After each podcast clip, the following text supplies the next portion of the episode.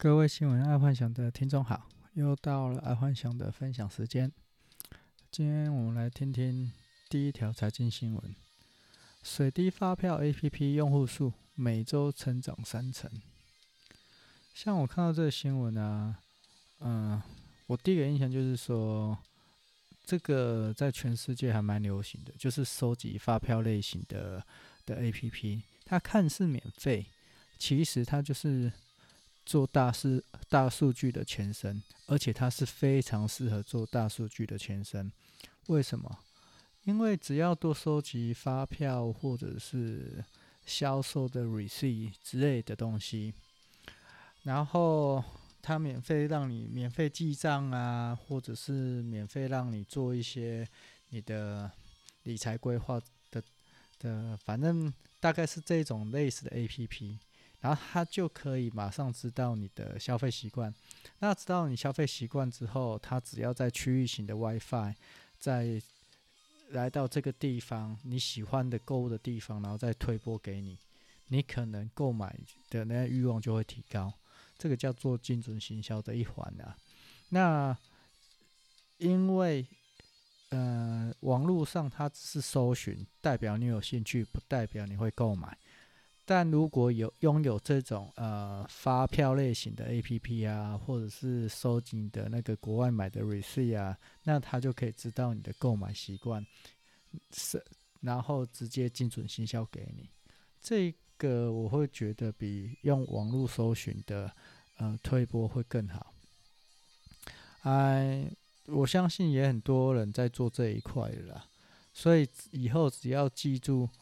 有那种类似理财型的 APP 啊，大家 一定要记得，有可能你的数据会被卖掉哦啊，这是一定的啦。上面反正会去写内文，就是写说你愿不愿意提供你的讯息之类的啊。你每天上传你的那些发票收据，本来就会泄露你的购买的一个习惯跟模式哦，这没办法。好。再来是娱乐新闻，日本庆祝《钢弹》系列问世四十周年，在横滨港做了一比一可以动的钢弹机器人。我一看到这个，说钢弹一比一，然后还可以动，我觉得这应该是所有钢弹迷的愿望吧。而且重点，它还可以动，哦，这了不起！有机会可能等疫情过后，我觉得我也要去看一下。一比一的钢弹，嗯，我觉得在目前来说，钢弹的 AI 应该已经不成问题了。尤其这五六年，我看那种呃台积电的三纳米、两纳米、一纳米都在研发，我觉得 AI AI 电脑在用在钢弹上面的 AI 电脑应该是没问题了。但问，但目前我觉得最大问题在钢弹应该是动力。动力应该是钢弹最大的问题。如何让那么大又重的钢弹可以动起来？哦，这个想就有点头大啊！当然了，我们可以学一下那种《新世纪福音福音战士》用插电的。如果用插电的可以让钢弹跑起来的话，我也觉得不失一个好方法。哦，反正先从先从插电的开始嘛，然后插电的做一做，觉得有新的动力来源，我们再做不插电的，这样子我觉得钢弹机器人应该很快就可以被做出来了。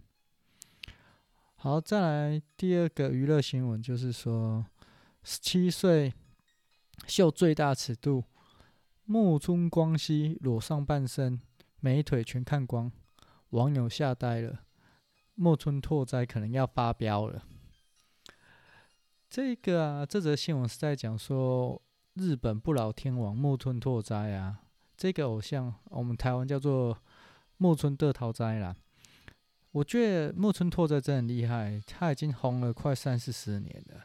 然后他又跟那个工藤静香这个大美女结婚，就生出来的女儿又有木村的外形。工藤静香的气质，哦，这个木村光希，我觉得未来前景看好。然后现在啊，呃，所有的各大品牌也盯上木村光希了，因为它的味道真的很与众不同。我觉得各位听众可以去估一下，就是木村拓哉女儿哦，她叫木村光希呀。呃，我我觉得她应该是未来日本新生代的偶像女星。假设不要招金的话，那她应该会很不得了，尤其有木村拓哉在后面帮她。啊，所以如果有想要打广告的，他会是一个潜力股。好，再来运动新闻，篮网预告奈许上任，杜兰特回归。这个啊，NBA 的这个纳许啊，是我蛮欣赏的 NBA 球员，因为他很重视团队进攻。然后现在再由他当篮网的总教练啊，再配合 KD 啊，哦，Durant 啊。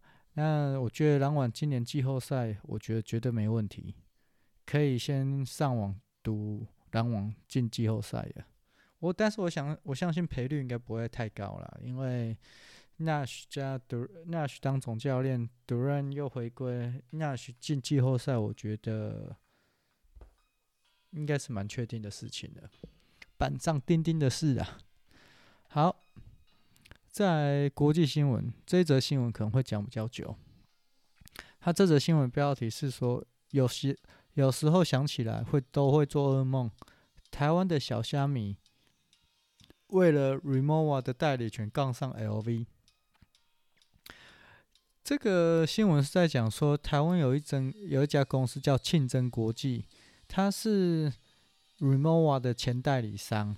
他在二零零三年的时候代理 Remova，。然后一直到二零一五年，每年营业额都是那种年年成长，而且是爆发性的、井喷式的成长。那当然他们也赚到不行了。然后在二零一六的时候，LV 集团它并购 Remova，结果 LV 片面的毁约，因为他想要找自己的代理商，就是啊不想让让这个庆真国际赚那么多了。反正就是这样，所以他要找自己的代理商，所以他 LV 片面的毁约。哎，结果因为庆真国际，因为他片面毁约，庆真国际一直拿不到 Rimowa 的行李箱，所以他的那个店面都是空空的这样子。所以庆真国际到最后决定要跟 LV 打国际官司，打到底这样子。啊，如果真的想要知道庆真国际跟 LV 的故事，我觉得你们。可以去估一下啊！我是在嗯、表达我看到这新闻的后续的一些，如果是我的做法了哈啊，所以你们去估一下，应该就可以知道这个故事。假设假设我是庆真的话，我是庆真国际。当我知道 LV 要片面毁约的时候，这个时候我可能会以退为进，我会用原有。的长期合约去威胁 LV 说，你原本就跟我打长期合约，所以你无法片面合约。虽然这个威胁等于是有说等于没说，但是你可以跟他说，但我我自己愿意放弃这个合约没关系，反正反正原厂已经一定要这样子做了嘛，反正你就拿这个威胁来说，我可以告你，但我没有告你，我可以我可以放弃这个合约，但。你要给我，呃，做就是这行李箱的后续，呃，那个服务保养，跟每卖一个行李箱，我庆真国际就可以抽五趴。我不知道这样听众听得听得懂听不懂？这个概念就是说，反正 LV 这种大厂不会理你，要不要就是毁约就毁约了，他也不会他不会理你。所以你干脆就是说，哦，我们是有签合约的哦，你不可以片面毁约。但今天我也愿意把这代理权让出去，但是你这行李箱的后续呃保固或服务要经要也是要经过我，然后每卖一个行李箱，我要从中抽五趴，那其实会更轻松。嗯、那你们会说，这样子原厂怎么可能会答应？原厂是会答应的，因为像。台湾有很多就是当初代理德国的，然后卖得太好，然后德国原厂就自己进来，像台湾福斯啊，就是一个例子啊啊，因为台台湾的福斯本来是有代理商的，后来因为代理商卖太好，就原厂直接介入，哎，原来代理商就变成做服务的角色哦，变保养厂的角色。那为什么要这样子做嘞？就是说，今天庆真国际就算打赢了官司啊，就算他赢了官司啊，我觉得两方接下来也无法合作了。反正 LV 就慢慢磨啊，把你的钱全部磨掉啊。因为他现在庆真国际其实钱也是蛮吃紧的啦，哦，他就慢慢磨，等你磨掉之后，等你倒了之后，他再找新的代理商就好了。他只不过现在先呢，就先不要卖啊，反正台湾人，嗯、在海外代购的一大堆，所以他就先不在台湾卖 Remova 的东西就好了。所以有时候如果跟那种大厂或者是原厂，嗯、要要上到法庭或者是有官司的时候，我觉得还是要想一下未来是否有合还有合作的空间。如果还是要进行合作，打官司这一个，就算赢了，也是赢了面子，输了里子的事情。呃，所以应该是要用以退为进的方式去达成目的。而且，这个这些大厂原本就一定会这样做了，不管你有没有那个合约，因为他也知道毁约你一定会告他，他也愿意赔那些赔偿金，因为他也赔得起呀、他就等你靠他嘛，因为他一定有算过，请法律，呃，权利是算过说，如果这个如果他告我，或者是我赔偿金要拿多少，哦，才可以叫庆真国际退退让。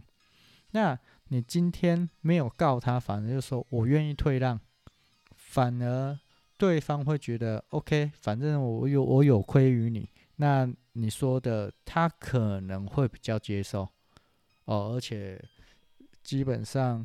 抽呃一个一个保行呃行李箱抽个五趴，然后再做后续保固或服务，我觉得这个也是一个很不错的事情啊。探亲的嘛，啊，然后也不需要去养那么多人。然后你现在如果去告告到底的话，有可能不会两败俱伤，可能庆真国际到最后会就会拖到整个钱没有这样。好，再来。生活新闻：西藏，西藏那边有一个藏族帅哥，七秒影片曝光，狂吸了一点三亿的热度，登了那个百度热搜。最近呢，在西藏有一个帅哥啊，红遍全中国。啊，不过不可思议的是，他，呃，他不太蹭这个热度。因为虽然他知道他上了热搜，可是他不喜欢蹭这个热度，因为已经有演艺人员或经纪人要签他哦当艺人，然后趁这一次的热度这样出道。可是很奇怪哦，这个藏族帅哥他竟然说他不要，他不想要出道，他想要待在他的西藏就好。果然就好像不丹啊、尼泊尔那些人一样。有时候物质享受不代表是一种快乐，他活的快乐才是比较重点，因为他没有物质享受嘛，啊，所以他活得比较快乐。这个有很多的想法啦，但至少他活得快乐才是重点。哎。蛮特别的一个人，因为可以在短短时间曝光到一点三亿，然后进百度热搜的那个帅哥，不出道真的很可惜啦。好，好，再来健康新闻：越老越要做爱，名医皆信赖十四大惊人好处，抗老还预防疾病。哦，看到这一个，我觉得还蛮特别的。我先说十四大的好处，我们再来讲解。呃，我对它有什么想法？第一个就是做爱可以帮助睡眠，然后第二个就是做爱可以燃烧卡路里，帮助瘦身。哦，这大家应该都知道。第三个就是增强免疫力。做爱可以增强免疫力，这还蛮嗯第一次看到。然后第四个更显年轻，我觉得应该会因为生龙活虎嘛。然后第五个就释放压力，诶，这个也是有道理的。然后第六个有助提高生育能力，嗯，可是台湾有人是天天做，他也是很难怀孕受孕的，所以第六个我保持一个怀疑。第七个有助减轻疼痛。诶，这个我相信，因为整个都在运动嘛，所以那个肌酸痛会比较少哦，肌霉素会比较少。然后第八个就是会使经期更平顺、更规律。嗯，这个我相信，因为身体哦，男女身体都会有一个频率，就说啊，他现在要干嘛了，所以他会有一个，嗯，使女生的经期会更平顺、更规律啦。然后第九个。呃，让女人更美丽，做爱可以让女人更美丽，这个我也相信，因为毕竟全世界已经看到很多那种女教师啊，强迫学生、男学生去去让她更美丽这样子，所以我觉得这应该是有根据的。然后第十个就是保护心脏，为什么？因为你的你在做爱的时候，你的心脏是很快速在活动。所以它它能让心脏永保的那个快速运作，这样子，我觉得这个也是有道理的。然后第十个蛮奇怪，做爱可以预防漏尿，这个我就没有什么想法，但是我我是自己觉得蛮奇怪的。然后第十二个就是做爱可以保护生殖系统，哦，这个一半一半，我大概知道他在讲什么，就是说保护男生的那个呃。那个叫什么生殖腺，反正就是男生老老是会到晚年的时候就会有那种尿不出来的。听说常做爱那个地方就不会太屌哎。然后做爱和伴侣的关系更亲密，嗯、这个这个也一定的。然后第十四个，做爱可以增强信心，啊，也一定能每天做，所以你的信心一定是增强的啊。我先喝个水，有点干。今天好像有点小感冒。